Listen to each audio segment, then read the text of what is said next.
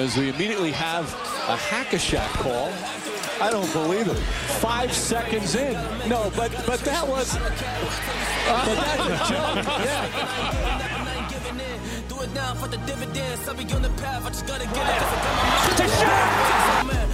Wait has ended after a half century. The Milwaukee Bucks are NBA champions once again. And this is his house. I am just on the journey. You know that I'm just going to say.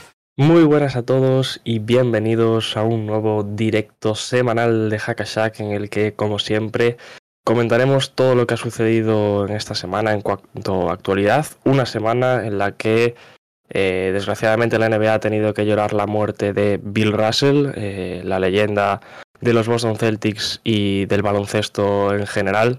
Hablaremos tampoco, también un poco sobre su figura, le dedicaremos unos minutos al final del episodio de hoy.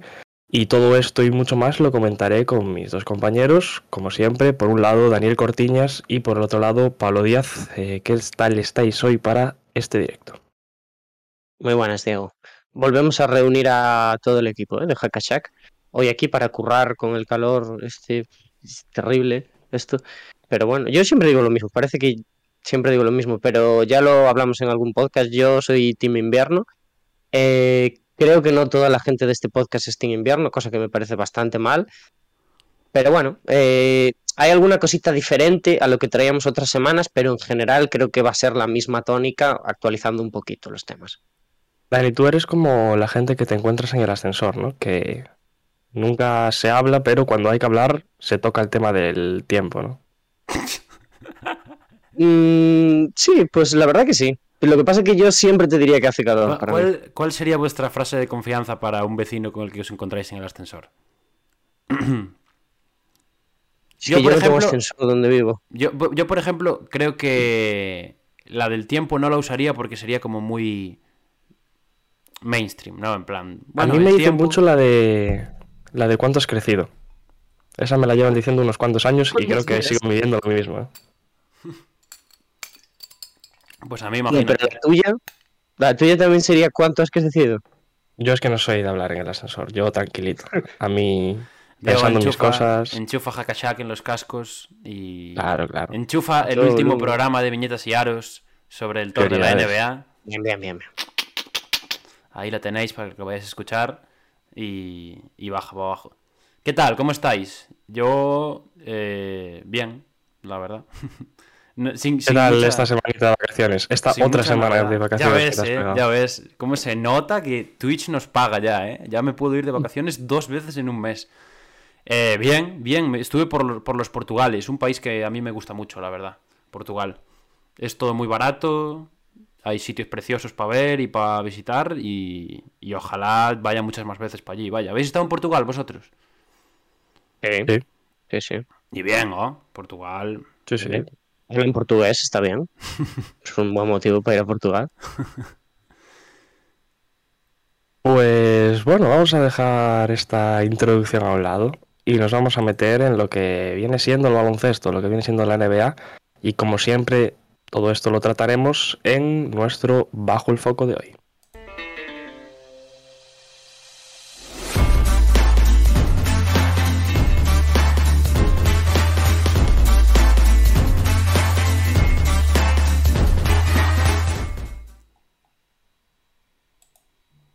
¿Y de qué vamos a hablar en este Bajo el Foco? Bueno, empezaremos un poquito tratando el famoso caso tampering que ha afectado tanto a los Philadelphia 76ers por ese, bueno, por toda la situación que ha generado el rechazo de la opción de jugador de Harden y la posterior contratación de PJ Tucker y de House.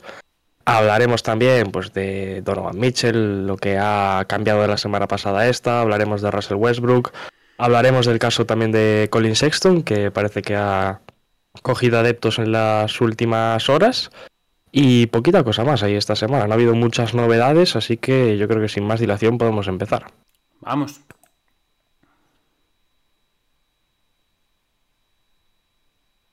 Y empezamos, como comentaba antes, con el caso tampering eh, por dos lados. Primero, eh, la situación en Philadelphia 76ers, como comentaba, con James Harden PJ Tucker y Daniel House a la cabeza. Y posteriormente hablaremos también de la de Jalen Branson y los Knicks, que son dos casos que van sobre una misma premisa, que es el tampering, pero que son totalmente distintos, ¿no? Sí, sí, de hecho, a ver, el gordo es el de en el que están metidos los Sixers, ¿no? Que sí que hay más, ya no es solo tampering, pero los Knicks, yo según he leído, en los Knicks es verdad que hay pues ciertas evidencias, pero falta la prueba, por así decirlo. Eh, a mí lo que me sorprende, bueno, hablarás ahora, Diego, tú del... explicarás lo que ha pasado en concreto. Pero me sorprende mucho el caso de los Sixers. No tanto por lo que puedan ser las consecuencias y tal, que aún no lo sabemos, sino por las acusaciones que se les dan. Que bueno, es un tema que a mí no me parece de lo, peor que hayan hecho los Sixers, pero bueno, a ver qué, a ver qué pensáis, a ver qué pensáis. Porque a los, a los a los Sixers, eh, juntar al famoso equipo de los Rockets que estuvo hace unos años les ha costado, pues, de momento, que la liga los investigue por ese tampering que se ha generado de una forma un tanto peculiar que no estamos tan acostumbrados a ver, ¿no? Y que la vamos a, explicar a continuación para que quede, para que quede claro. Todo esto se remonta a cuando Harden tenía que aceptar o no su oferta de jugador de un año más por 47 millones. Se bueno, el, el mismo jugador decidió no aceptarla para posteriormente eh, como ahora conocemos, firmar un contrato de dos años y 34,3 millones y dejar libres al equipo pues 13 millones que a posteriori también le servirían para firmar a PJ Tucker por un lado 3, 30 millones, 30, 33, los que sean más o menos, y Daniel House por dos años 8,4. Esos 13 millones que dejaba libres Harden pues le valían a los Sixers para reforzar su plantilla, para hacer un equipo eh, mucho más competitivo de cara al campeonato y la situación se genera ahora en sí todo esto venía premeditado por parte de Harden, por parte de Daryl Moore y por parte de toda la gerencia de los Philadelphia 76ers eh, a sabiendas de que PJ Tucker iba a venir, que Daniel House iba a venir, cosa que eh, no se puede hacer hasta, bueno, ya sabemos que se hace, pero hasta el día 1 de julio, que era cuando se abría la agencia libre, no se podían firmar a estos agentes. Y con Harden lo mismo, no se puede un poco premeditar un acuerdo para porque como bien decía tiene que suceder a partir del, 1 de julio entonces esta es la situación que se ha generado en torno a Filadelfia una situación que no, no habíamos visto en otros años del caso Tampering hay que recordar que el año pasado los Bulls y los Miami Heat son sancionados con una segunda ronda por los fichajes de Lonzo y de Kyle Lowry. También le pasó, creo recordar, a, los Bucks por lo de Bogdan Bogdanovich, que al final ni recaló en el equipo. Entonces ahí la NBA tuvo un poco, bueno, fue menos exigente con ellos. Pero vamos a ver qué le pasa a los Philadelphia 76ers, ¿no? Porque este quizás es un nivel más en ese eh, tampering. a, ver, aquí yo creo que eh, lo que agrava un poquito la situación es que también pues le, añaden contacto temprano, que no, ya no es que sea solo tampering como es el caso de Jalen Branson, del que hablaremos después. Eh, o sea, y el problema en sí es que, o sea, no hay, no hay nada en contra de que Harden rechazara su opción de jugador, pero sí que la hay sabiendo que había un contrato pactado y que eso era pues para traer a los, a los dos jugadores, como ha explicado Diego.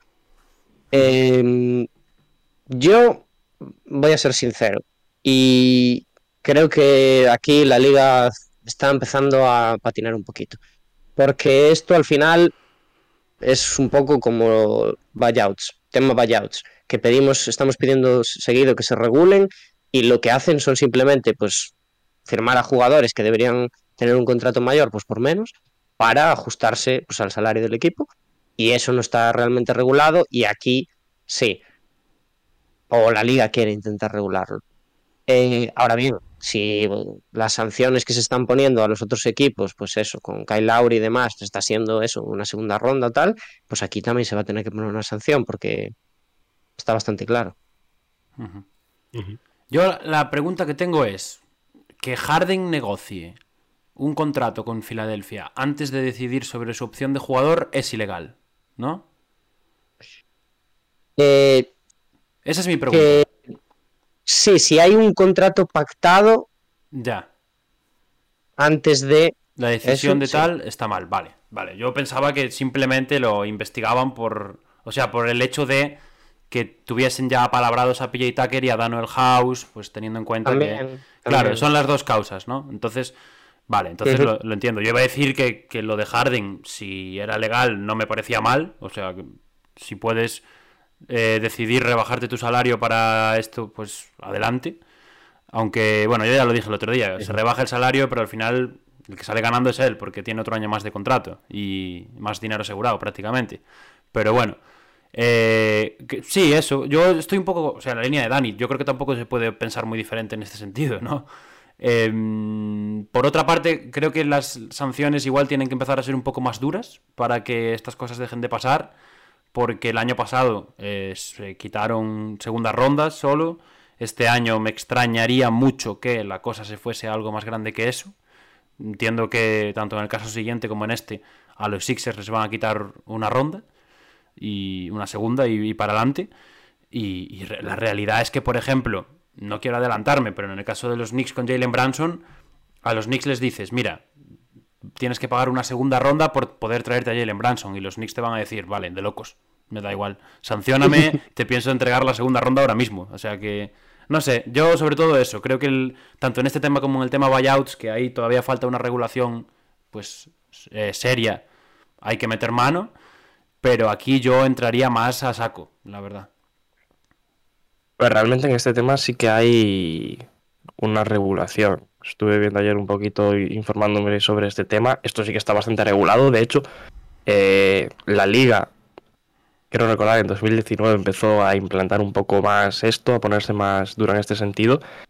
Y las multas no son solo una segunda ronda, que es lo que de momento hemos visto, sino que eh, podrían ascender a 5 millones de dólares al equipo de, de multa.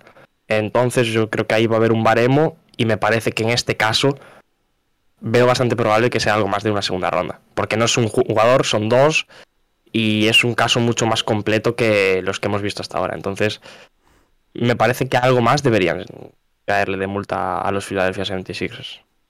Ujú. Sí, por lo menos no creo que sea lo mismo lo de los Sixers y lo de los Knicks. Ya. Aunque lo- el de los Knicks, por ej- por ejemplo, sí que es más claro. El de los Knicks se sabía eh, con dos semanas de antelación cuál iba a ser prácticamente el precio que iba a recibir eh, Jalen Branson. Luego podemos entrar en si hay las pruebas suficientes como para que los Knicks sean multados. Que ha salido por ahí el tema de padre-hijo, de que si el padre iba a ir a los Knicks, entonces es el padre el que un poco fue el intermediario entre franquicia y jugador. Entonces, no sé, yo con mi padre, por ejemplo, hablo todos los días.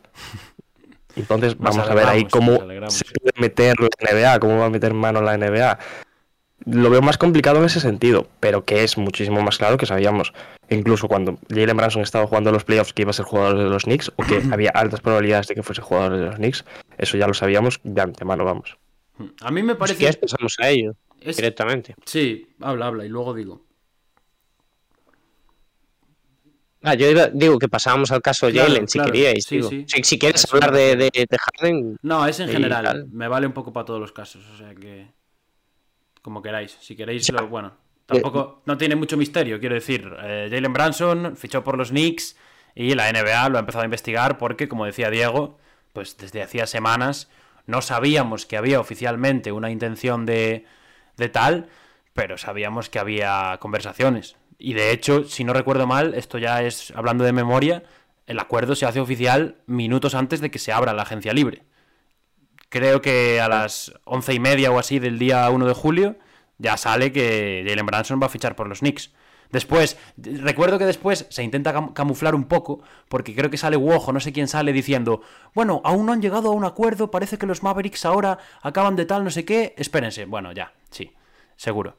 Entonces, ese es el tema. Y lo que quería sí. decir, lo que quería decir, perdón, es que al final estas cosas yo creo que son imposibles de controlar. O sea, que tú que no haya un contacto previo a una fecha límite me parece muy difícil. Y la NBA, como no contrate detectives privados y tenga uno en cada esquina metido dentro de una papelera y esté todos los días pinchándole el teléfono a los jugadores que van a ser agentes libres, me parece totalmente imposible regular esto. Quiero decir, al final, casos más graves o más eh, claros, como el de Filadelfia, por ejemplo, que, bueno, se nota que es algo que también se intentó camuflar, porque Harden, de hecho, firma el contrato bastantes días dentro de la agencia libre, que se dice, bueno, vamos a quedar y hablarlo y no sé de qué. hecho, oficiales hace una semana. Sí, sí, y lo, lo, lo firma yo creo que el, el, día 10 de julio o más tarde. Es como que pasan muchos días, aunque desde el primer momento ya se transmite que la cosa va sobre ruedas. Entonces, fuera de esos casos claros, es imposible para mí regular esto o tenerlo todo controlado. Entonces, ahí también es una cuestión importante ver cómo, cómo vas a actuar, cómo lo vas a parar. Yo estoy contigo, es muy, muy, complicado, por no decir imposible. Y estos dos casos hablamos de ellos porque son los que ahora mismo la liga está investigando, porque han sido los más claros eh, que se han visto esta temporada. Pero en esta misma agencia libre, como estos dos, habrá 100. Bueno, 100 no, pero 10 más seguro. Eh, por ejemplo, solo hay que poner el ejemplo de cuántos insiders anunciaron en el primer minuto que X jugador iba a X equipo. Es yeah. imposible que tú, eh, como jugador, negocies un contrato con un equipo en un minuto. Uh -huh. o sea, que no te da llamar 10 millones un año. Sí. Yeah.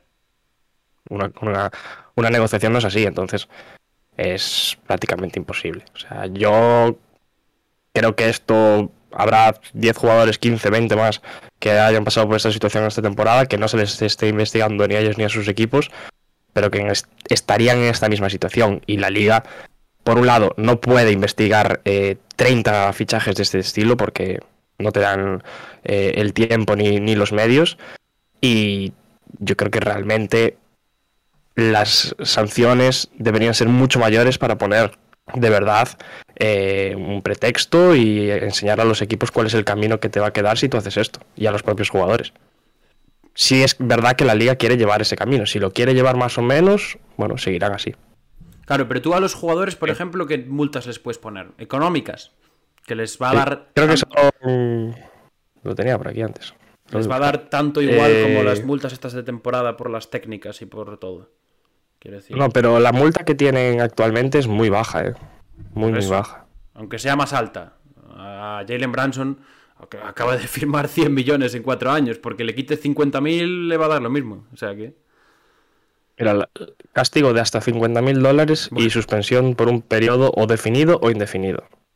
Que ¿En cuánto, cuánto va a ser ese periodo? Sí. ¿Un periodo de tres partidos? Bueno, pues mira tú, qué, eh, qué fastidio. dos partidos. Sí. Le pondrán uno como. Le, le metieron uno a Grayson Allen. Le metieron uno a Grayson Allen por hacerle un RKO a Caruso. ¿Qué le van a, a meter a esta gente? A ver, es que yo creo que tal y como son las dinámicas de la NBA, eh, esto pasa por, por, por cómo se mueven los jugadores dentro de la liga y que los GMs están seguido al teléfono, se está moviendo seguido, pues eso, eh, piezas de los equipos, entonces pues, entras en, un ecosistema en el que no paras y claro, es lo que dice Diego. Los casos que se ven son los de jugadores un poquito más de renombre, en los que hay más dinero de por medio, también más movimientos de, contratos, porque ah, por lo que se está acusando a los Knicks, los Knicks tampoco son una de las franquicias más inteligentes que hay en la liga. Entonces, los Knicks, antes de que expire el contrato de Jalen Branson, en Dallas, empiezan a sacarse contratos de encima. Entonces, falta la foto, o falta el documento que los incrimine, pero es un poco sospechoso. Eso, lo que hacen en el draft también, si no es sospechoso lo que hacen en el draft, es, bueno, para insultarlos directamente. Pero, ya. pero eso es legítimo. Claro, claro O sea, que es tú- legítimo. Tú puedes decir, yo quito todo esto para luego ficharlo. ¿Puedo ficharlo Claro no? que es legítimo. Que Pero tengo el 100% de posibilidades de ficharlo porque sé que lo voy a fichar. Sí, pero. Sí. Aún dentro de todas estas cosas, al final es lo que comentábamos al principio. Eh, sigue faltando la prueba que confirme las sospechas de la NBA, que son sospechas ciertas, porque al final Dallas tampoco puede, eh, no tiene opción a, a, a pujar por, por Jalen Branson, o sea, es un poco mafia ah, del tampering, pero La mafia neoyorquina, ¿no? es que es, es lo que hay, o sea, está regulado hasta cierto punto. Y además tenemos a dos tondecillos por ahí que son Woj y Shams que andan moviendo información de un lado a otro que no hacen más pues que acelerar la rueda. es difícil. En definitiva, va a ser complicado. Hmm. O sea, no sé en el caso de los New York Knicks, por ese tema que comentábamos, pero en el de Filadelfia sí que parece un poco más claro que puede haber una sanción, ¿no? Ya. Parece también un poco más fácil que puedan encontrar pruebas evidentes de que esto ha sucedido, porque si lo podemos ver nosotros o medio suponer desde fuera, yo entiendo que algo habrá, ya sea en papel, en mensajes de texto, en lo que sea, algo ha tenido que haber ahí para, para que esto acabase sucediendo. Y veremos cómo se resuelve esto en los próximos días, porque no creo que tampoco que, tarde mucho. Vamos a ver cuáles son las sanciones, eh, si es que las hay, para estos dos equipos y cuando suceda informaremos de ello. Mira, yo te voy a decir, igual aquí me estoy tirando a la piscina en bomba de espaldas. Pero yo creo que al final la única solución con esto va a ser quitar la fecha esta. El quitar lo de a partir de esta fecha no puedes negociar. Quitarlo. Y lo pones como a partir de esta fecha se puede anunciar oficialmente. Y que hablen lo que quieran y que hagan lo que le dé la gana. Porque eh, es lo que estamos diciendo ahora. Sigue habiendo, sí, sigue habiendo fecha de, de expiración de contratos también. Entonces, ¿qué haces con eso? Ya ves lo que la respetan, quiero decir.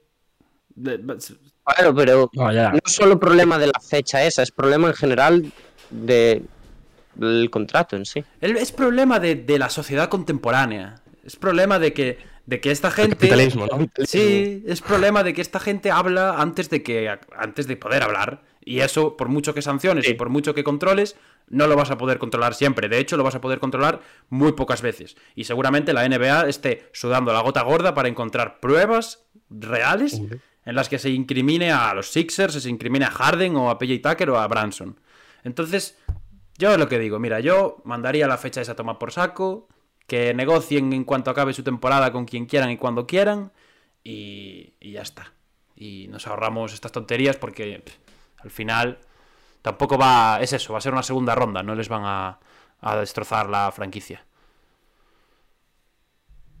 Y además, a ver, yo creo que está claro que en los últimos años la liga ha, perdido mucho poder en favor de, por un lado, sobre todo de los jugadores, pero también de esos personajes que están alrededor de ella. No hablo de, por ejemplo, de Daryl Mori, de este tipo, no, de, no solo de ejecutivos, sino ese tipo de personajes que ya tienen un poder dentro de lo que es el organigrama eh, de la liga y parece que campan, entre comillas, un poco a sus anchas. Eh, hablo de los grandes jugadores, hablo de los ejecutivos con, de gran renombre y a la liga se le está escapando un poco de las manos ese poder que hace unos años tenían prácticamente para ellos solos.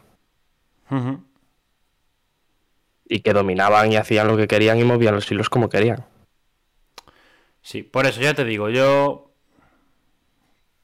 por mí lo mandaba, deshacía todo. negocien cuando les dé la gana y así nos ahorramos el paripé y las segundas rondas. y la NBA, ¿no, Pablo? Y la tontería. ¿Tú, Dani? Un poco circo todo. Buen titular que nos suelta Dani. Pues si queréis vamos a dejar esto a un lado y vamos a continuar con lo que tenemos en nuestra hoja de ruta, que si no me equivoco es el señor que lleva eh, en este bajo el foco tres o cuatro semanas consecutivas y todavía no se resuelve su futuro, que es Donovan Mitchell. Todavía no hay acuerdo con los New York Knicks. Lo dejábamos la semana pasada en que eh, pues había, pues parecía que había un acuerdo en lo que iban a ser los jugadores incluidos en el trato, como son Quentin Grimes, Obi Topping y Evan Fournier. El problema estaba en las rondas, que eh, Nueva York se plantan cuatro y Utah quiere eh, por lo menos seis esas primeras rondas de, draft y también parece claro que Utah no quiere incluir y tampoco Nueva York a R.J. Barrett y, mucho menos a Julius Randle por parte de los, de los Jazz. Es gracioso lo, que la semana pasada no viniste. ¿Qué te parece este...? Un momento, un momento. Vamos a hacer una porra. Ha estado, lo ha dicho Diego. ¿En cuántos? ¿Cuatro bajo el foco? ¿Los últimos cuatro? Donovan. Tres, cuatro. Yo creo que tres. Cuatro no. ¿Cuándo, cuándo, ¿Cuántos bajo el foco más creéis que va a durar Donovan Mitchell aquí? Yo creo que Donovan Mitchell antes de ser traspasado, estoy hablando. Yo creo que la semana que viene no está. Yo creo que la semana que viene no bien. está, pero Por- por falta de novedades. Exacto. Yo igual. Vale, pero eso es otra cosa. Pero eso es otra Vale. cosa. Tu, tu pregunta es, ¿creéis que va a ser traspasado o no en el futuro cercano, Vale. no?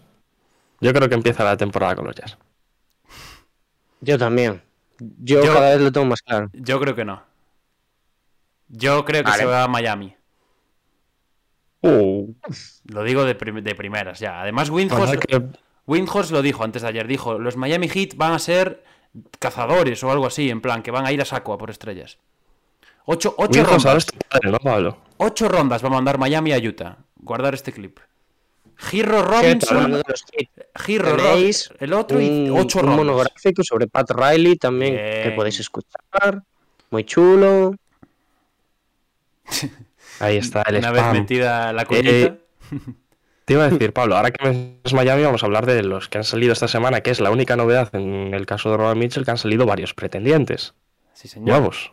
Ante esa falta de acuerdo con los New York Knicks.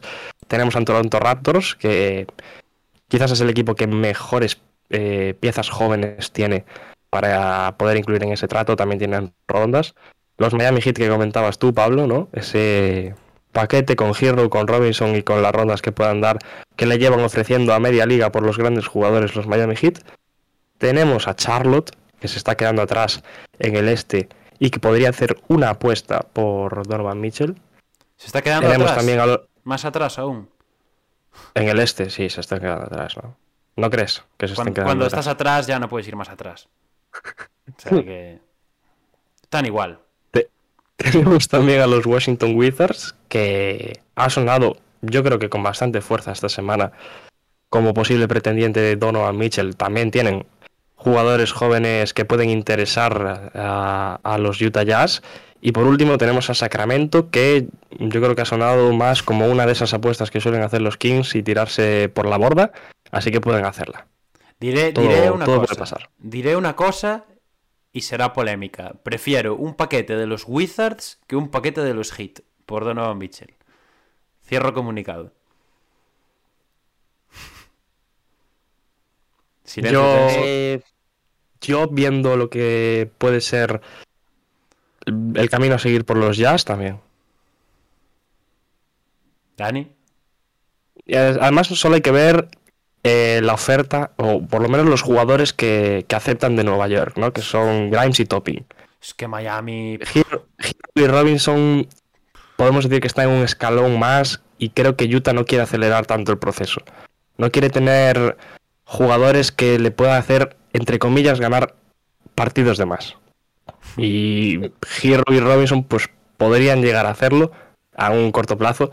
Y yo creo que los Jazz quieren jugadores más proyectos, jugadores que se les vean cosas a futuro y ellos ir desenvolviéndolos poco a poco. Y que eso, una reconstrucción total y absoluta en Utah. yo creo que Washington también es el paquete más, más jugoso. La verdad. O sea, imagino que habrá muchas restricciones a la hora de negociar, como es normal, porque tampoco sabemos los nombres que se están barajando. Pero si llega a apretar Utah, creo que es de los. Porque Toronto realmente va a blindar unos cuantos activos que estaría muy bien traspasar por, por Donovan Mitchell. Hablo de Siakam, hablo de Scotty Barnes. Y creo que pues el resto no son pues tan estimulantes como sí que pueden ser lo de los DDC. Vale, ahora dos preguntas. Pablo, ya sabemos la mitad. La primera pregunta, ¿en qué equipos gustaría verlo? Ah, ya sea los que están en es pantalla, ya sea, ya sea cualquier equipo, a ver, cualquiera de la NBA, pero que le veamos mínima posibilidad de que pueda caer. ¿Y dónde creéis? Que Vale. Pablo ya sabemos que es Miami, ¿no? Yo digo que va a estar en Miami. Yo voy a responder ambas con el, el mismo equipo. Eh, Nueva York. ¿Y tú, Diego? Bueno, voy a, A mí me gustaría, voy a completar mi respuesta antes. Yo he dicho que creo que lo vamos a ver en Miami y me gustaría verlo en Toronto, la verdad.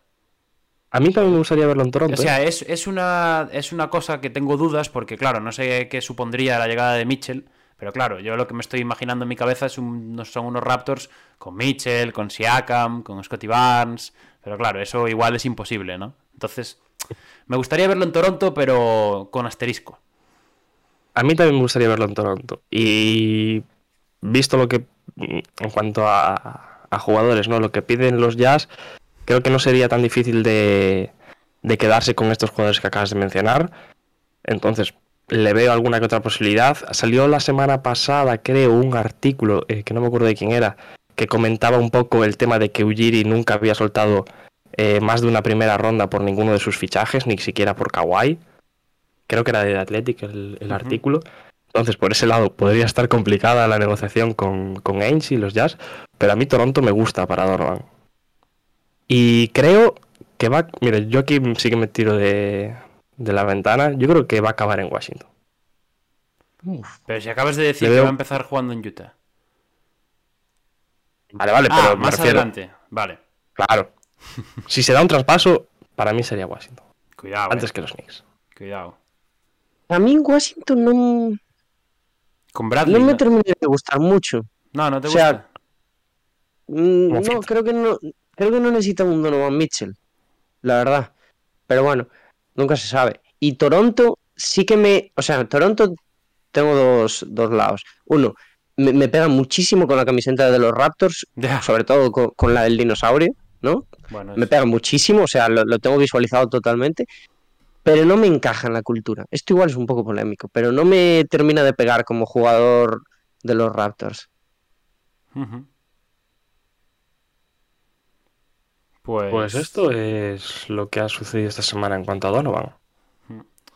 Los Knicks que siguen sin apretar el gatillo, que son el favorito, que tienen la oferta en la mesa, Sí. pero que no se ponen de acuerdo en las rondas y ahora surgen potenciales destinos para Espida.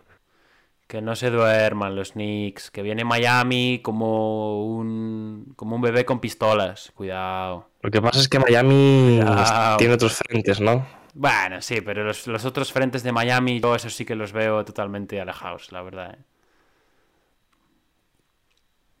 Pues vamos con el siguiente. Vamos para adelante.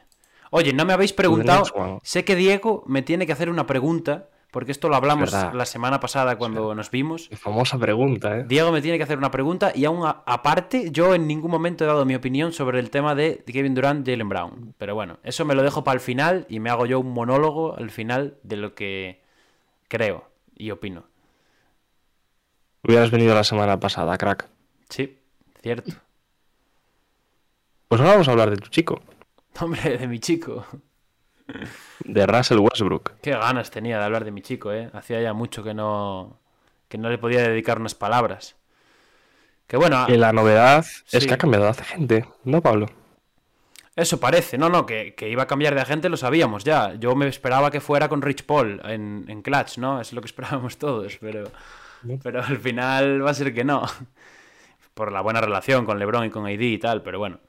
Eh, nada, al final se ha ido con Jeff Schwartz, que ojo, a mí me sorprende porque Jeff Schwartz, según he estado mirando, es el arti o sea, es el agente número uno en la NBA y creo que es top 10 en, en cuanto a ingresos generados para sus, para sus representados en todos los deportes estadounidenses. O sea, está, este, Tiene tío, buena cartera, ¿eh? este tío está por, NBA, por ejemplo. Está por encima de Rich Paul, ¿eh? En cuanto a cantidades generadas para sus representados y tal. Eh, es representante de Jokic, de Middleton, de Kemba Walker, por ejemplo. De. Bueno, hay alguna, algún otro jugador importante por ahí también. Y, y eso. El tema es que ha firmado a Westbrook. Supongo que a este hombre le, le molan los retos y ha dicho: ¿Cómo? ¿Que no, ¿Que no hay huevos a qué? Venga. Pum. Vamos con Westbrook, a ver qué le podemos sacar. Poco tiene que hacer ahora mismo, ¿no? Como agente de Westbrook. Realmente la pelota no está en su tejado. No, eh, supongo que lo, lo- lo habrá firmado sobre todo con vistas al año que viene. Pero eso es otro, otro tema. O al posible buyout que le haga al equipo al que pueda que vaya. Posible buyout, ¿eh? Hay que tenerlos grandes para hacerle un buyout a este tío. De, de- de cabeza solo se me ocurre Houston, Dani, que puede hacer un buyout de cuarenta y pico millones Pocos más hay. Otra vez no. Otra Hay vez ganas, ¿no, no. Dani? Otro, otro buyout en la misma temporada, no, por favor. Y además de lo de la gente, tenemos los dos escenarios de traspaso que se plantean. Podremos añadir un tercero, que sería el de los New York Knicks y Julius Randle, que has comentado en las últimas horas. Cosa que lo veo bastante, bastante complicado Dios por el libre. momento, Dios me libre. bastante en bragas. Pero los dos que más se han comentado han sido el de Indiana con Mike Turner y Buddy Hill y el de los Jazz con Mike Conley y Bogdanovich. Hmm. ¿Cuál es el problema, Pablo? Que hay que meter ronditas. Claro, entonces la pregunta es, ¿qué hacen los Lakers? Eh, mi sensación a día de hoy es de que la, si- la situación con Westbrook es in- insostenible prácticamente. No sé si es la palabra o si debería usar algo más suave, pero creo que en la franquicia todos están, bueno, pues pendientes de lo que pasa con él. Pero, claro, aquí a nosotros nos han puesto la miel en los labios con el tema de Kyrie. Y el tema de Kyrie sabemos que es una cosa que en determinado momento, cuando salga Kevin Durant, si es que sale, se puede volver a animar eso. Y en ese sentido, eh, teniendo en cuenta también que el resto de la liga nadie quiere a, Westbrook ni a Kyrie, pues estarían un poco obligados a entenderse, otra vez, como ya dijimos hace un par de semanas. Entonces, ¿me parecen malas ofertas estas dos? No, me gustan, sobre todo la, la de Indiana, lógicamente, porque Miles Turner y Buddy Hill pues, son jugadores interesantes.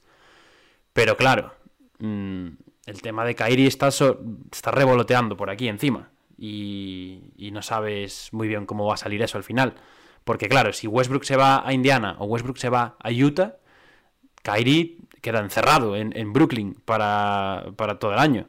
Tampoco podría salir él y él lo que quiere es venir a jugar a Lakers. Entonces, no sé. No sé. Yo esperaría un poco más, la verdad. Estas opciones no me disgustan ninguna. más la cuerda, ¿no, Pablo? Sí, yo tensaría un poquito más la cuerda. Si veo que lo de Kyrie no va a salir, que lo de Durantes no se mueve, eh, para mí iniciar la temporada tal como estamos es difícil de pensar. Sobre todo viendo eh, cómo está la cosa con Westbrook, que está revolucionado, que salieron los artículos el otro día diciendo que el tío que no, que está cabezón, que no sé qué. Si cuando quede poco para iniciar la temporada se está el panorama como está ahora, yo digo, vale, ya está. Y me voy a bien por la oferta de Indiana o bien por la oferta de Utah. Que tampoco quiere decir que te la vayan a dar, 100%. Pero vaya, que si le metes la primera ronda, pues más o menos te garantizas que lo van a hacer. Entonces, no sé, eso es como lo veo yo, ¿eh? Sé que igual hay gente que preferiría eh, apretar el gatillo ya y hacer el traspaso ya y olvidarte de Westbrook. Pero yo creo que la oportunidad que tienes con Kyrie te la dicen hace dos meses y no, la, no te la imaginas. Entonces yo creo que merece la pena esperar un poquito más. ¿Tú, Dani, qué opinas de esta situación? Yo mm, entiendo el peligro de tensar más la cuerda también, pero visto lo visto, de perdidos al río. Realmente. O sea, los Lakers creo que el, el problema que han tenido ya no solo el verano pasado, sino últimamente ha sido que se han precipitado con estas decisiones. Y es verdad que cuando salió la información de Westbrook por Kyrie, pues parecía la cosa bastante encaminada y demás. eh, Por algo no se dio. Entonces, creo que han hecho bien en una vez que se ha cerrado esa puerta, o que en principio no se ha, bueno, no se ha llegado a ningún puerto, eh, no eh, coger la otra opción que había sobre la mesa y moverse un poquito más por el mercado, esperar que se calmase la cosa con Westbrook y el tema de la gente también. Creo que ahora, dentro de lo que tal, pues mm, está un poquito mejor. O sea que no creo que sigue siendo una situación complicadísima, pero visto lo visto, hay más opciones de las que yo esperaba a principio de verano. Entonces, pues, bien, yo esperaría un poquito más también. Y eso es así, ¿eh? porque hemos pasado a principio de verano de eh, Westbrook va a ser el base de los Lakers del año que viene, con casi total seguridad, a una situación en la que se han abierto diferentes frentes en el que eh, podrías meterte en un traspaso a varias bandas con el tema de Durant, bien con el tema de Donovan Mitchell, bien individualmente con los Pacers o con los Jazz, alguna que otra también puede ser quizás con, con los Knicks. Entonces ahora los Lakers yo creo que tienen un abanico de posibilidades mayor al que tenían a principio de temporada. Es verdad que la situación con Westbrook es mucho menos, más insostenible de lo que era por aquel momento y ya era bastante eh, a final de temporada, principio de, este verano. Pero yo seguiría esperando, viendo cómo se dan un poco, cómo evolucionan eh, el resto de traspasos y jugadores que están ahí en rampa de salida en otros equipos en los que te podrías ver involucrado. Y pues al fin y al cabo intentar meter a Westbrook y sacar algo a cambio eh, que sea aprovechable. Principalmente Kyrie, como bien comentaba Pablo, yo creo que es la mejor opción. Y luego estas dos que comentamos, yo creo que estarían en segundo y tercer lugar, por lo menos a día de hoy. si, si, no sale ninguna nueva. Entonces, de momento, esperar con calma, eh, evaluar lo que es la, la situación, el panorama y a ver qué sucede de aquí a dos meses, que es prácticamente cuando empieza la liga, la temporada regular. Que no son malas opciones estas, ¿eh? Que nadie me malinterprete. Lo que pasa es que la de Kairi yo creo que es muy buena. Entonces me, tira más esa, la verdad. Esperemos que Kairi, si llega, esté medio centrado, ¿no, Pablo? Bueno, eso parece, ¿no? En un principio, por lo menos, tiene pinta de que él se muere por jugar aquí, así que un añito, este anillo. Es que viene con un año solo, entonces tampoco me preocupa tanto el tema de que se le vaya a ir la olla, ¿sabes? Que igual se le va y es una temporada tirada, pero bueno, acabo de tirar una y mucho peor. O sea que tampoco. Ya estoy a prueba de balas, o sea que no. No te creas. A peor casi no se puede ir, ¿no? Exacto. Es, básicamente ese es mi, mi pensamiento ahora mismo. Pues seguimos para bingo. Y lo tocábamos un poquito ya la semana pasada, el caso de este jugador, que es Colin Sexton.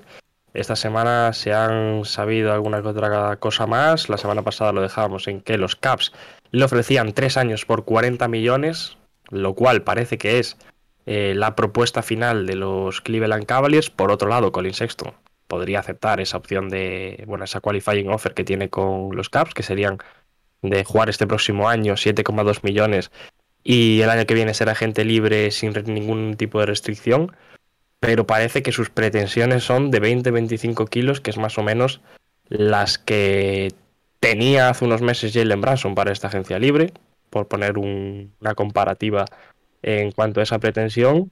Y vamos a ver qué sucede. ¿Vosotros cómo lo veis? Yo el otro día, no, esto no, no viene a nada, no tiene nada que ver el otro día me salió una comparación en Instagram, que normalmente todo el contenido de NBA que suelo ver en Instagram es bastante deplorable, pero esta sí que me hizo pensar, que era una comparativa entre las estadísticas de Colin Sexton en la temporada pasada y las de Caris Levert en Cleveland. Y digamos que la cosa no estaba muy muy diferente ni para uno ni para el otro. Entonces, nada, esto era pequeña anécdota. De hecho, ahí en, pantalla, perdón, tenemos las estadísticas de Sexton en su última temporada jugada. Es decir, esta que acaba de pasar, no, sino la anterior. Sí, sí, sí, sí, sí. Y bueno, yo no sé muy bien qué pensar, la verdad. Eh, la, la, propuesta de Caps me puede parecer un poco barata, de más. Me puede parecer. Pero tampoco creo que sea un jugador para pagarle 20 kilos al año, la verdad.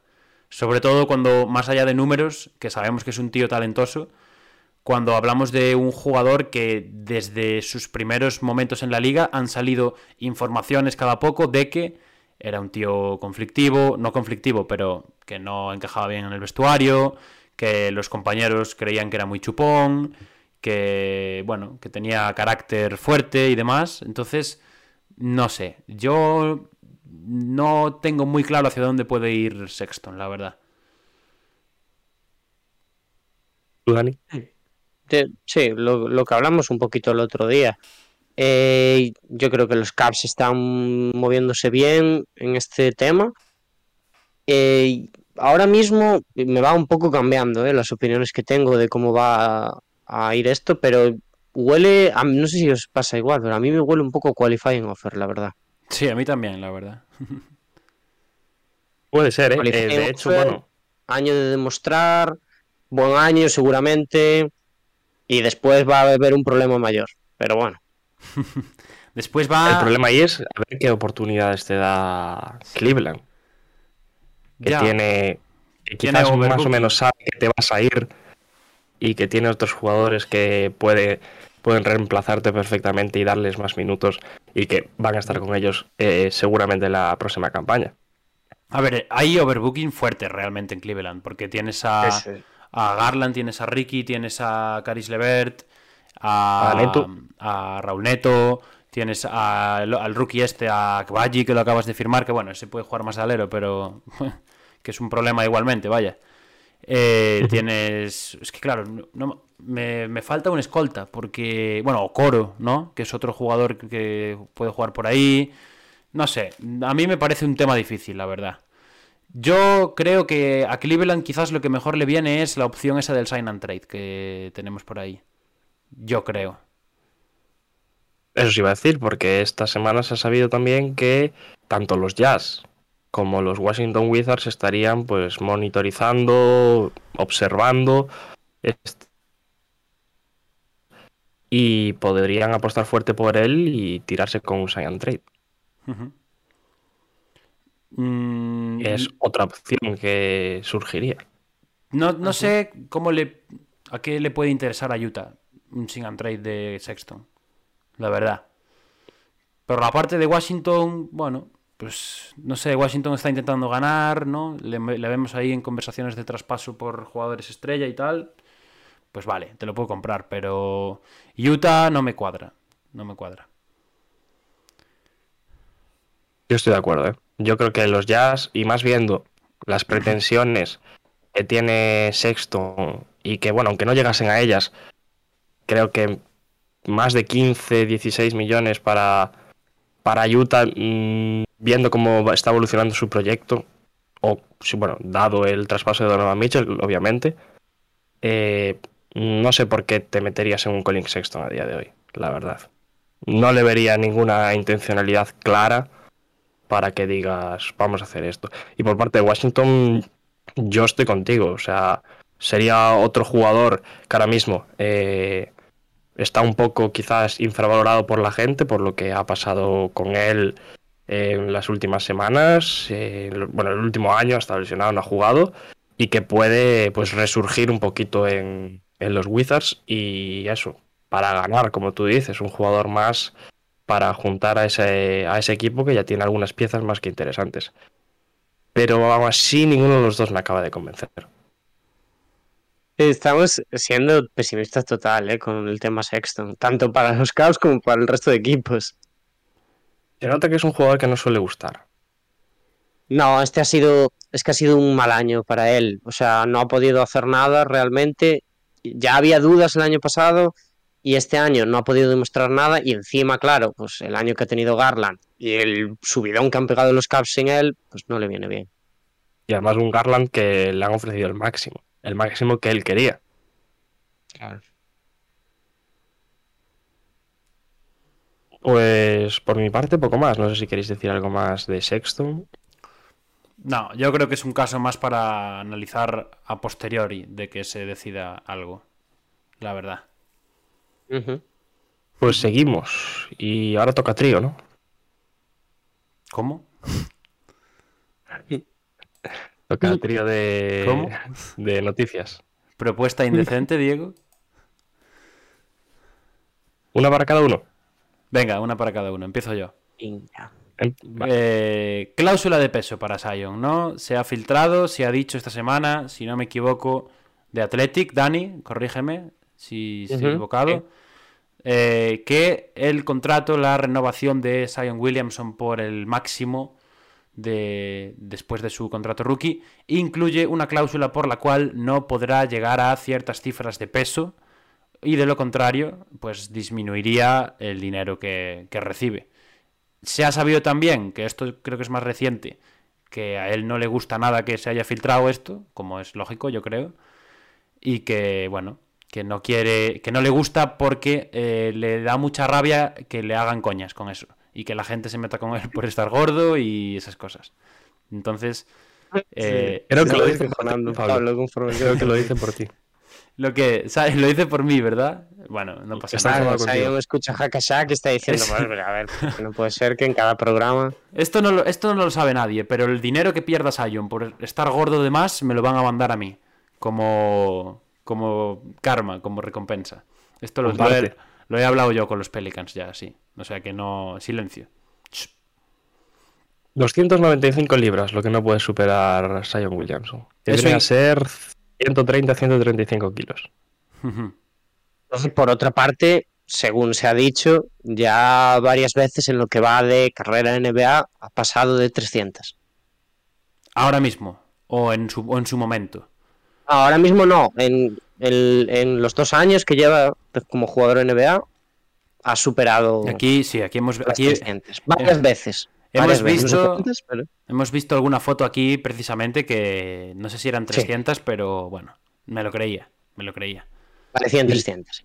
Y leía por ahí que entraba en la NBA con 285. Sí, pero realmente cuando entró no se le veía tan mal. O sea, con 285 Bueno, Yo el yo recuerdo lo que tengo- Los ojos.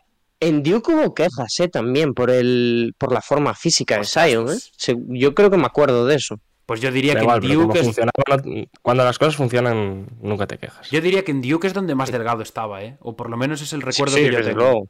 En plan, pero que se le veía De lo fino. hemos visto nosotros, Ya. sí. Ajá. Pues no sé. Yo no tengo sé. una curiosidad aquí. Seguramente Diego la sepa. Igual hasta la tenía apuntada, Diego. No sé, no sé. Venga, Diego, aguántate más la Eh, risa, crack. Porque está siendo el julio ha sido el mes de la de, lo- de las cláusulas en los contratos. Eh, cláusulas curiosas, además, esta del peso. No es la primera que hay en la NBA, porque ya, según, bueno, he visto, pues ha habido otras, no demasiado sonadas tampoco, pero eh, ha habido. Pero en la NFL, en los Arizona Cardinals, cuidado, aquí ya me meto en terreno de fútbol americano, pues eh, también en julio a Kyler Murray, yo aquí no tengo ni idea, eh, ya digo, pero no meter la pata, pero Kyler Murray que ha firmado un contrato de 5 años, 230 millones, que no está nada mal, ¿no? Imagino que será pues, un maquinote, un bestia en lo suyo.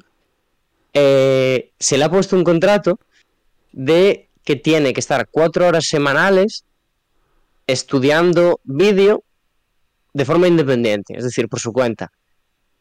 Eh, entonces, eh, por lo que he visto ha habido mucha coña, se ha filtrado y demás, y el equipo ha dicho lo vamos a retirar del contrato. Ha pasado, ha Me pasado. parece curioso, cuanto menos. Esta, esta, esta no tienen huevos los Pelicans a quitarla, aunque se haya filtrado, ¿eh? La del peso. esta si la quitan... Claro, una cosa, a mí, va- vamos a, a discutirlo serio ya. Una cosa es em, que eso, que haya ciertos parámetros para regular pues el estado físico de Sion, que me parece totalmente normal, como tiene que ser de todos los jugadores de la plantilla. No sé por qué os esté riendo.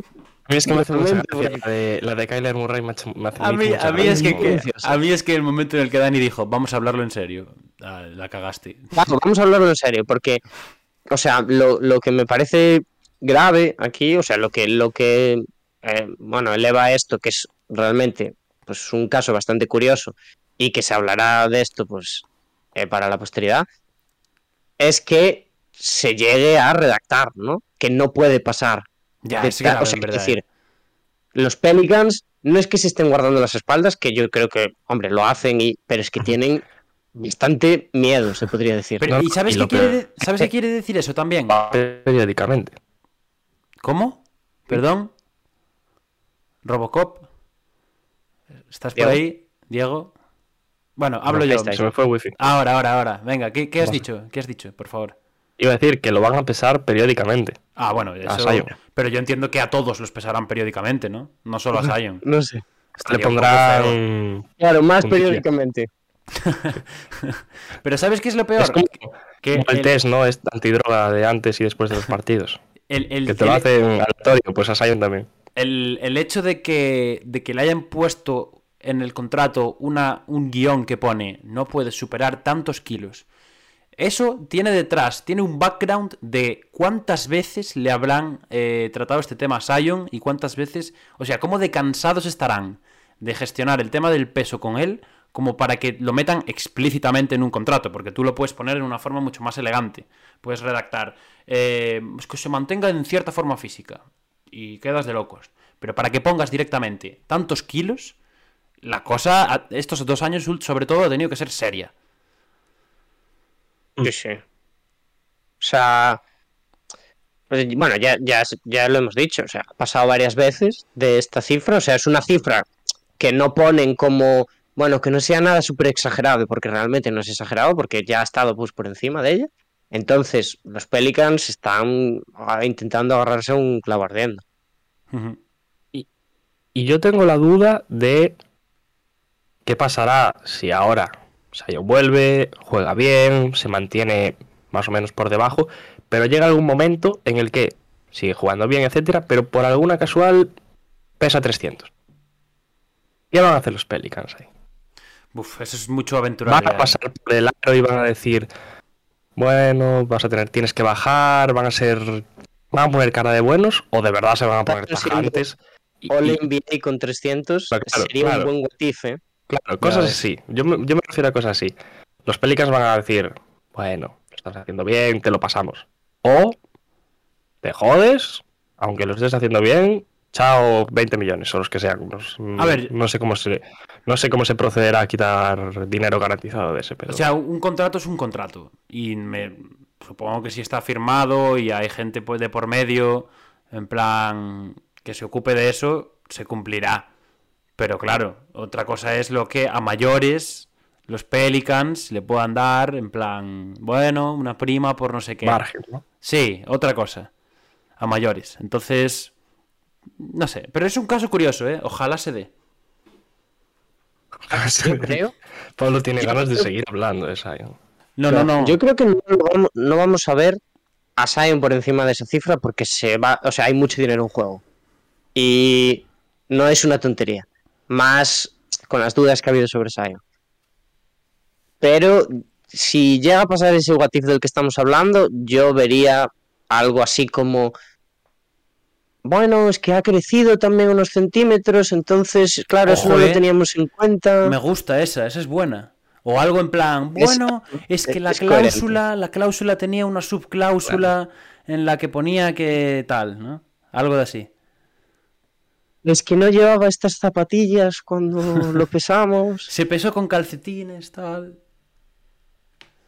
cierto contrato, lo, lo estaba buscando ahora porque quería reafirmarlo, que no entraría en vigor este año. No. no. O sea que este año Sion puede empezar lo que le dé la gana, ¿no? Intuyo que sí, la verdad. ese vacío eh, legal no lo tenía en cuenta. Me gusta. Me gusta. Eh, a mí, o sea, me parece un poco, o sea, me parece atrevido por Pelicans porque entiendo pues eso, que haya miedo, pero creo que deberían tener un poquito más de miedo a dañar las relaciones que hay entre jugador y franquicia. Porque esto, lo, lo que ha dicho Pablo, que, que se, ha, filtrado no le hace ninguna gracia a Sion, y es una cláusula que ponérsela a una superestrella, que es lo que se presupone que va a ser Sion, ya. telita. A ver, pero viendo lo que ha sucedido estos años pasados, yo veo normal que los Pelicans decidan. O sea, así como parecía muy raro o sorprendía, ¿no? Que después de lo que ha sido la etapa NBA de Sion se le dé este máximo, mega máximo, super máximo, lo que sea.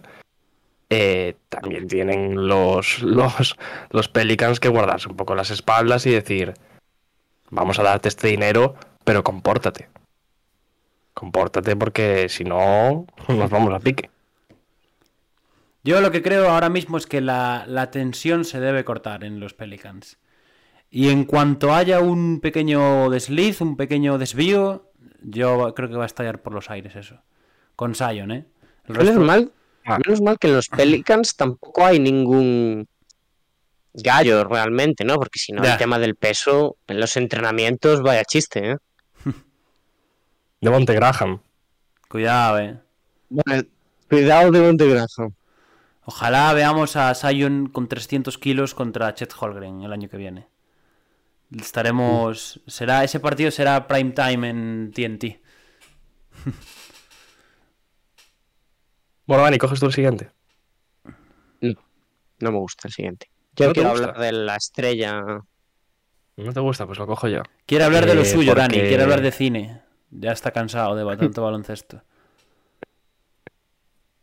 Eh, porque, bueno, además de Sion, tenemos que ha salido la noticia de que Draymond Green en su próxima extensión estaría buscando un máximo también. En este caso, primeramente lo buscaría con los Golden State Warriors, pero de no ser así, podría salir de, la bahía. ¿Qué os parece? Es difícil. Es de estas cosas que ya llegamos a un punto, ya llegamos a cierta edad del jugador que decimos, sí, se lo merece, pero eh, igual no. Creo que, creo que el, Yo, no le doy un máximo en ninguna franquicia de la NBA. ¿A Draymond? En ninguna. ¿Por qué? Porque te tienes que comprometer ya a tiempo, que ese es otro problema y otra dinero, que yo creo que, bueno, Draymond es un jugadorazo, ya sabéis que a mí me encanta, pero este año hemos visto que aunque ha sido diferencial en algunos tramos de los playoffs, ya no es el Draymond de antes. Claro, yo lo... Empiezo a ver la recesión, ¿no? Y si antes ya había cierto sector que era un poco reticente a darle un máximo por el tipo de trabajo que hacía, ¿no? Que, bueno, por las estadísticas, ahora el tiro de tres también, que se está hablando mucho y tal, Ahora yo creo que está, es más claro que sí que es un jugadorazo, pero que contextualmente solo entendería un máximo en los Warriors por lo que es el equipo. Yo la verdad, a ver, yo comparto lo de One Club Men, me parece que, que Draymond es uno de esos, debería o podría ser uno de esos que se pasen toda su carrera en un mismo equipo. Y yo tampoco le daría un máximo, no tanto por el precio, sino por los años que te tienes que comprometer, que serían cuatro, Que, es, lo que se ha hablado. Eh, aunque sea un 3 más 1, pero ese uno va a ser opción de jugador. Decía que 5 incluso, ¿eh? 4 y uno tal, y por todo 160 o 170. Claro, y la última va a ser siempre opción de jugador, que la debería aceptar con la edad que va a entrar eh, y además con lo que cobraría en ese momento. Entonces yo no me comprometería, siendo ningún equipo, a tal cantidad de, tiempo. Sí que le daría un precio similar al máximo si hablamos de dos años, si nos ponemos si hablamos de tres.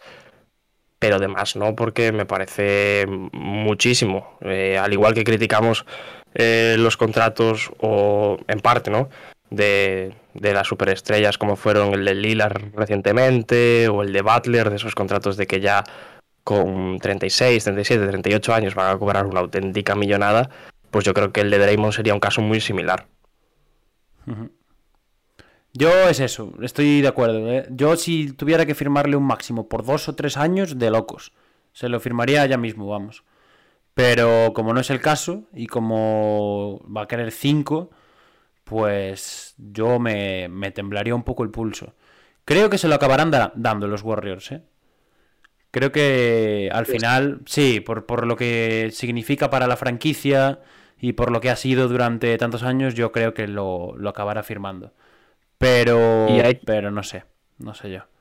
Hay que añadir, eh, Golden State Warriors tiene a Jordan Poole por extender, tiene a Andrew Wiggins, ahora le sale la papeleta de Draymond Green, ahí va a haber que tener. Y a Clay. Y a Clay. Va a haber que decidir ahí, ¿eh? Sí, de Athletic, de hecho, publicó un artículo el otro día hablando de esto y de un poco el, el contraste de que para los Warriors ahora el papelón es aseguro a la vieja guardia y dejo que se me vaya el, el activo joven que tengo en, el equipo, como son Poole, como es Wiggins, como es etcétera, o hago lo contrario, que es interesante. Y decían, de hecho, que lo más probable o lo que más ellos podían prever en este sentido era que el que cogiese el, el corte salarial, el que se bajase un poco las prestaciones, que fuese Clay Thompson, decían. Pero bueno, ahí yo me lo creo, ¿eh? Pero no sé.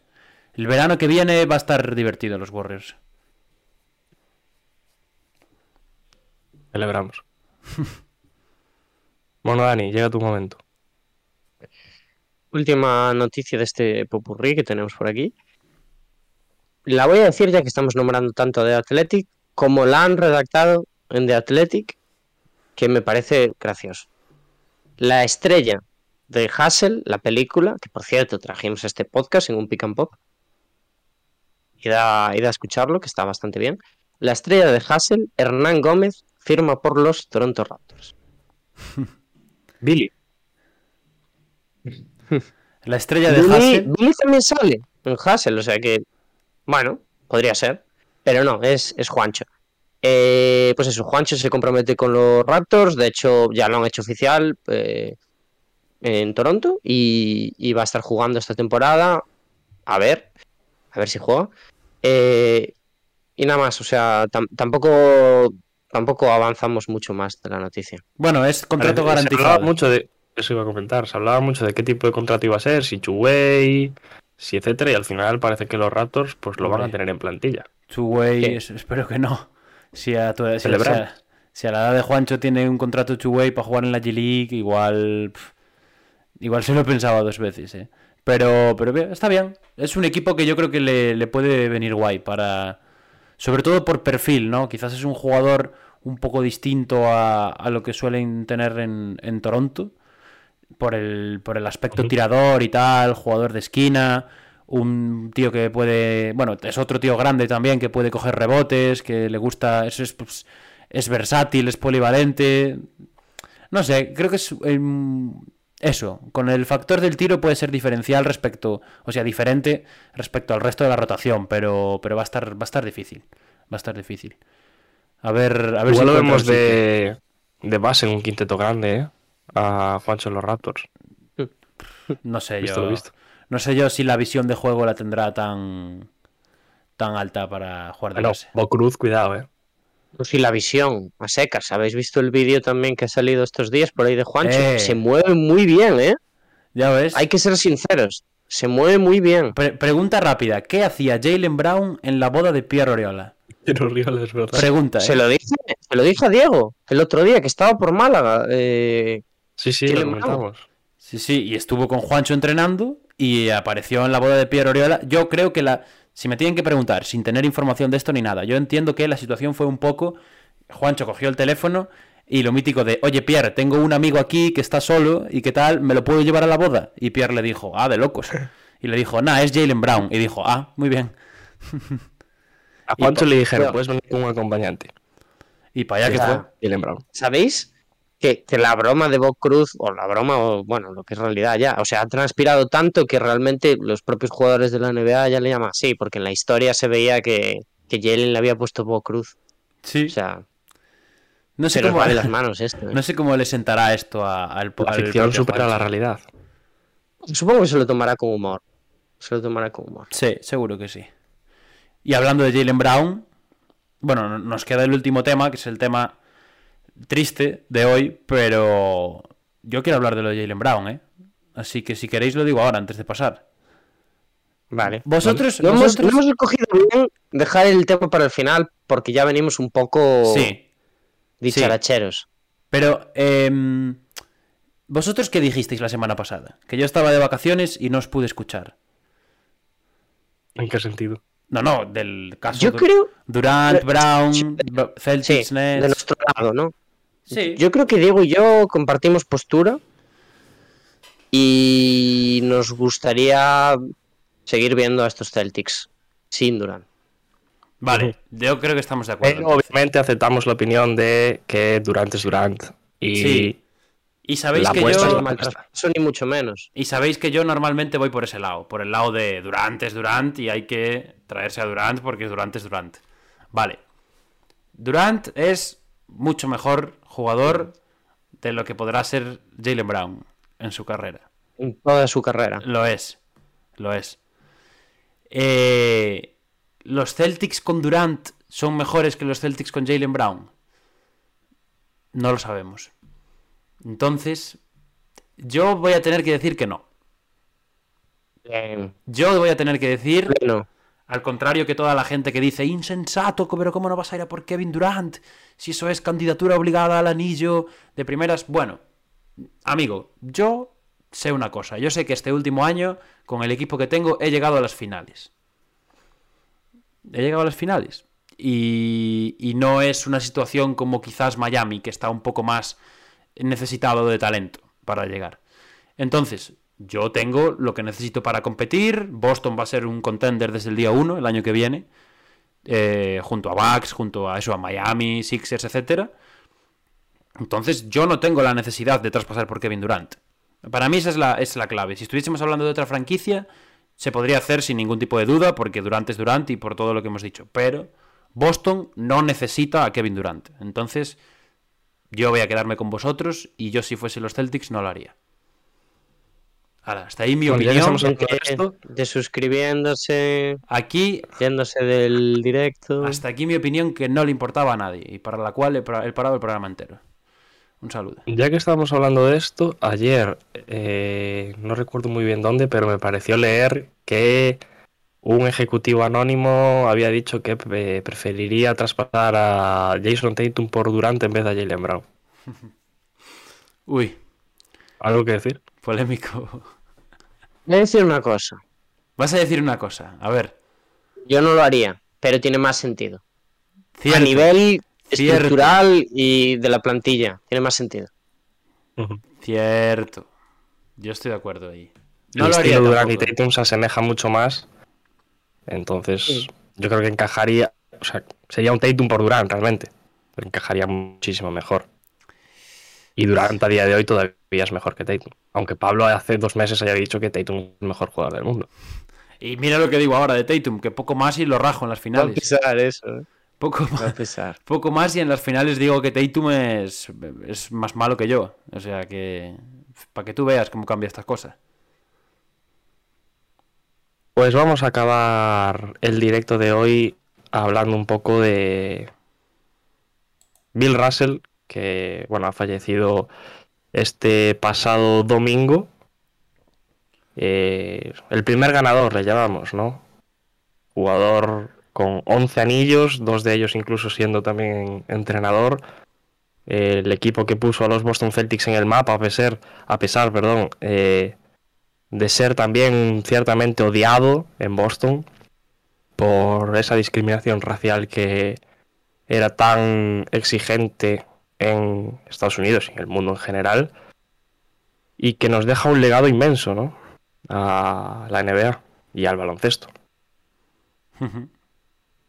No sé qué, qué reacción tuvisteis vosotros cuando os enterasteis de la noticia. No sé si, bueno, igual no sois ni de reaccionar con estas cosas, pero a mí me, me sorprendió, ¿eh? Y lo, peor es que hacía un, hacía un tiempo lo, lo, había pensado, había dicho, ostras, Bill Russell está, está mayor, ¿eh? Igual dentro de poco tenemos mala noticia. Pero me, me fastidió, tío, me fastidió, porque al final nosotros, más allá de la, de la leyenda, que es Bill Russell y que la conocemos por estadísticas y por historias que nos cuentan de atrás y tal, la imagen que yo tengo de él es de un tío súper guay a nivel de, Mm. verlo en, eventos de la NBA, hacer el payaso. Eh, desde que fue lo de Kobe, estuvo súper implicado en lo de Kobe también, llevando siempre la gorra de Kobe y tal. Y, no sé, no sé, a mí me queda... A mí me fastidió, es de estos que me fastidió. ¿eh? Y mira que últimamente hemos perdido muchos jugadores históricos en la NBA, porque yo, sin ir más lejos, en los Lakers perdimos a Elgin Baylor hace meses. Y, lo, yo creo que esta personalidad es la de un jugador que, que trasciende mucho más allá que prácticamente todos los que han pasado por la liga. Así que fue, bueno, una pena. Y para mí fue un shock también. O sea, yo abrí Twitter y de repente vi eso y dije, Dios mío. O sea, no me. Yo, yo sí que no lo había pensado en ningún momento. Sí que es verdad que lo ves y dices, joder, va mayor ya, pero no. No sé, de estar tan acostumbrado, es lo que dices tú, a verlo en eventos y demás, no me, no me lo, no lo había concebido. Y, hombre, fue una sorpresa. Y después, claro, pues se inundó Twitter ya con cosas de él.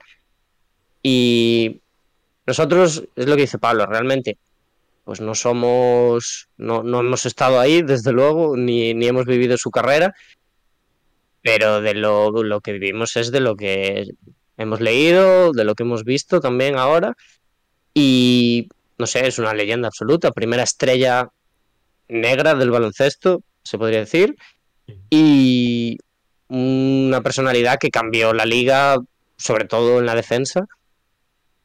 Y, bueno, pues al final nos vamos a tener que acostumbrar a estas cosas porque nos vamos haciendo mayores nosotros también. Y sí que es verdad que lo de Kobe sí que fue otro rollo porque no fue por edad, pero es así. Al final las, las leyendas se van, ¿no? Sí. Mm. Es una pena, ¿eh? es una pena. Sobre todo también por, por, por, el, por lo que significa para el baloncesto en general, porque es un tío que luego en otro momento, si hablamos de tops históricos, yo soy el primero que la época de Bill Russell y compañía, pues me gusta cogerla un poco más con pinzas, porque era un deporte que todavía pues estaba en desarrollo, eh, no había el mismo nivel que hay hoy en día y demás. Pero la realidad es que sin, sin esa gente, sin los Bill Russell, sin los Bob Cousy, George Mikan y demás, todo lo que viene después no hay.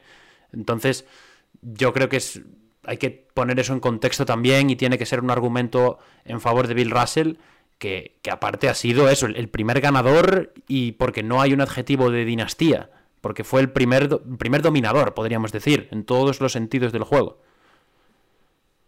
Y además yo creo que algo muy importante es que más allá del baloncesto, eh, fue, fue un pionero. Fue el que acercó eh, a la raza negra al deporte, uno de ellos, obviamente. También podemos hablar mucho de Karim, de, Oscar Robertson como presidente de la Asociación de, Jugadores y etcétera. Pero al fin y al cabo, eh, Bill Russell fue, fue el primero que, que, bueno, que luego han pasado muchos, ¿no? Como hasta hoy en día eh, la NBA ha evolucionado mucho y esto se tiene muchísimo más en cuenta, a pesar de que todavía hay de vez en cuando pues ciertos problemas con la discriminación racial y, etcétera. Pero para el momento en el que estaba, eh, Bill fue el pionero, el que puso, eh, que los puso en el mapa realmente.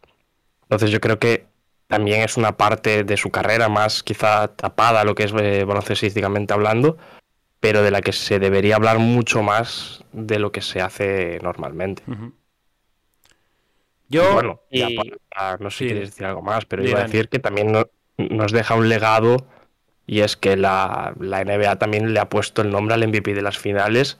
Bueno, su nombre al MVP de las finales ya lleva creo que 10, 12 años siéndolo. Un jugador que por cierto no lo ha ganado nunca porque no existía por aquel entonces. Ha sido bonito también que haya podido ver el premio con su nombre. Eso también pues, es un detalle. Yo, Incluido también el NBA 75. Os voy a hacer una. Os voy a hacer una propuesta aquí. ¿Qué os parece si el siguiente monográfico se lo dedicamos a Bill Russell? Y lo dejamos aquí grabado. Puede quedar bonito. Pero me parece Sí, puede quedar bonito. Hacemos la promesa, ¿no? para la gente que es súper fan ahí de los monográficos, pues que sepan que el siguiente, que será dentro de un tiempo, porque acabamos de subir el de Pat Riley, será de, Bill Russell. Venga. Pues no sé si queréis dedicarle algo más de tiempo a Bill Russell o vamos dejando por aquí el podcast de hoy. Poco más se puede decir, yo creo, ¿no? Nos lo guardamos, ¿no? Para el monográfico. Exacto. Pues algo que decir para despediros. Pues nada, pues como siempre, agradecer a todo el mundo que se ha pasado por aquí, a los que se van a pasar después en diferido por plataformas. Em, a ver si se van actualizando un poquito más las noticias que llevamos semanas trayendo, porque. Por favor. Bueno, mm, ya, ya no es solo porque nos gustaría pues ver algún que otro avance, eh, sino porque está pendiente, estamos cerquita del final de temporada, ya lo dije el otro día, y también pues nos gustaría poner notas de agencia libre, tenemos a, grandes jugadores aún sin mover, entonces pues nos está tirando un poco para atrás eso, o sea que, a ver si la NBA nos echa un cable, y por el resto pues nada, pues nos escuchamos el resto de la semana. Eso, que ahora son, son temporadas, son tiempos difíciles en la en la creación de contenido NBA. Estamos las últimas semanas un poco rompiéndonos la cabeza para, hacer cositas. Y las próximas semanas, pues vamos a seguir dándole caña. Tenemos eso, para poner notas. Todavía no hemos hecho nada de esto y hay que hacerlo. Tenemos aún hasta las notas de la temporada. pendientes, porque hicimos las de nuestros equipos y el resto quedaron ahí, que también puede dar para, dos podcasts largos. Y, eso, con ganitas de saber dónde va a acabar toda esta gente que se está moviendo. Y nos vemos la, la semana que viene. Pues lo dicho, muchísimas gracias como siempre a todos los que os habéis pasado por el directo. Eh, gracias señor Taues que nos pone ahora por el chat. gracias chicos, muchísimas gracias como siempre por seguirnos, por vernos. También a la gente que nos escucha por plataformas, que ya sabéis que viernes y domingo intentamos subir siempre alguna que otra cosita. Vamos a ver qué, hacemos esta semana. Y nada, dicho esto, nos vemos en la próxima. as a. I don't believe it. Five seconds in. No, but but that was. But that's a joke. Yeah.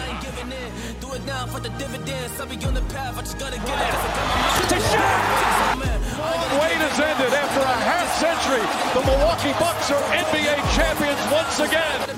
And this is his house. I am just up on the journey. You know that I'm just going to say.